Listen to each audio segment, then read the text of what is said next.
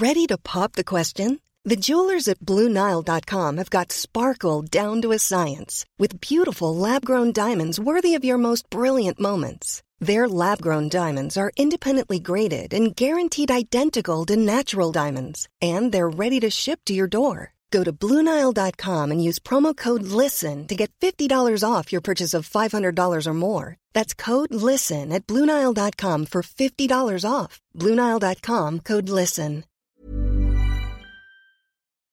Dear listeners, good morning and welcome to Comme d'Archi, the podcast that opens the doors to the fascinating world of architecture. For newcomers, let me introduce myself. I'm the spokesperson of Anne Charlotte Despont, PhD in History of Architecture published author, head of a communication and development agency based in Paris, France, dedicated to architecture. Let's meet every week to discuss culture and architecture and learn how to look at projects through a context and diversity lens. Thank you for being with me today, and now it's time for talent. Bienvenue dans Comme d'Archi.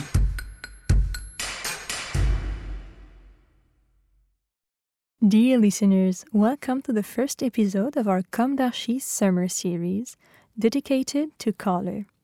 For architects, what could be more natural than to start with black?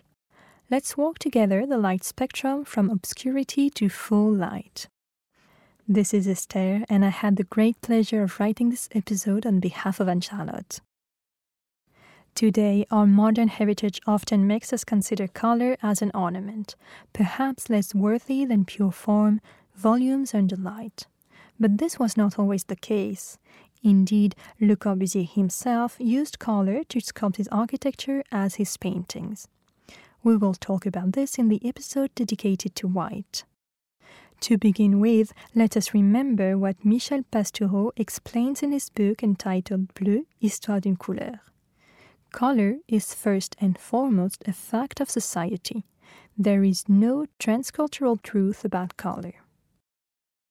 For example, while the modern West associates black with death, fear, and austerity, it also connects it with elegance and modernity.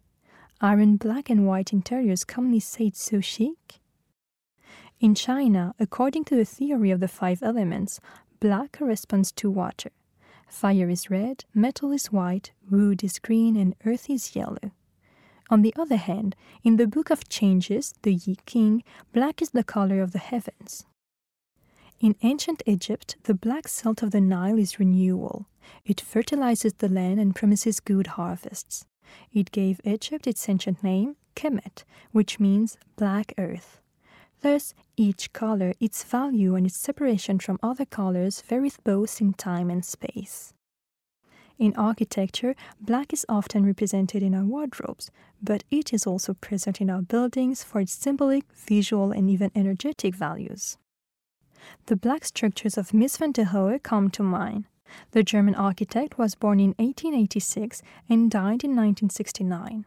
He directed the Bauhaus School from 1930 until its closure by the Nazis in 1933. He then immigrated to the United States.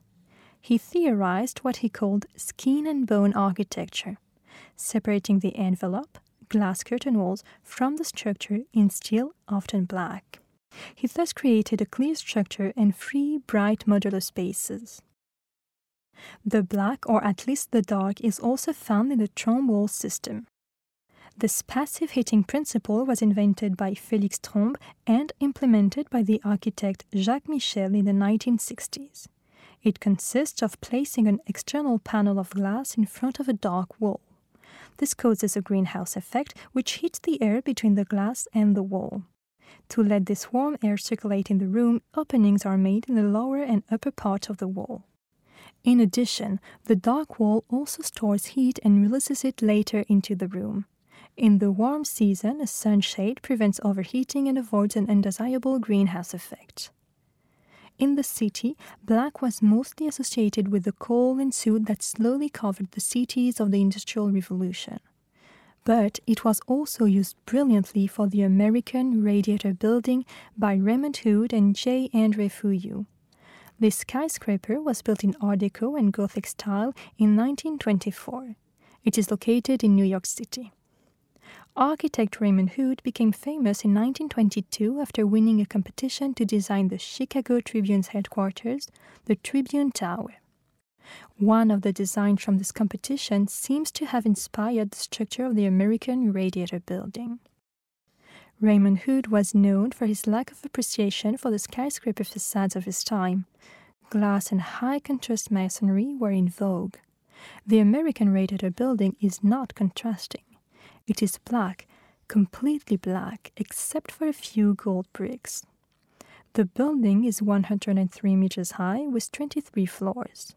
Almost 90% of the offices are less than 7.6 meters from a window. The central space is occupied by the lift shafts. Also, each level is only 520 square meters of floor space. The lobby is decorated with marble and black mirrors. The ornaments were made by the American sculptor René Paul Chambellan. On the outside, some elements are covered with bronze and black granite, but it is the black bricks of the facades that give the impression of mass and solidity. Some people whisper that they represent coal, and the gold bricks represent the fire of the company's heaters. However, Raymond Hood himself said that symbolism was not intended. Today you can enjoy a stay in the building, which is now the Bryant Park Hotel. Finally, let's talk about the standing timber church of Fantoft in Norway. Its wood is not blackened by industry or man, but by time, which colors memories in sepia and turns ruins green. This church was built by a Viking people around 1150 in the village of Fortun. In 1883, it was sold as a ruin and then moved and rebuilt in Bergen in the Fantoft neighborhood. In 1992, it was destroyed in a fire and rebuilt five years later. The Fantoft church is based on certain construction techniques found in longships. Standing timber churches, or stavkirker, are so called because of the vertical mounting of the planks for the walls and the prominence of the corner pillars. These can go up to 8 meters. The Vikings mastered the art of wood carving superbly.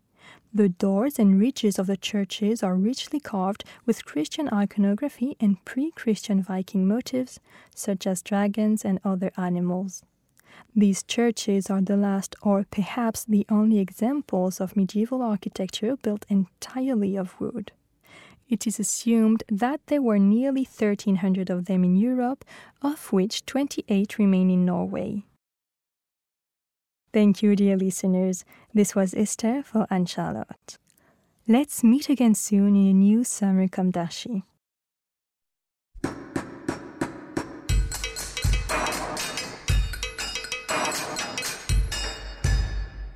Thank you for listening. Don't forget to tune in to our previous content on Instagram at Comme Podcast. If you like it, make sure to promote the podcast by giving it five stars on Apple Podcast and adding a comment, or on any of your favorite podcast platforms.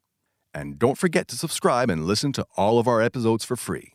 See you soon, and until then, take care of yourself.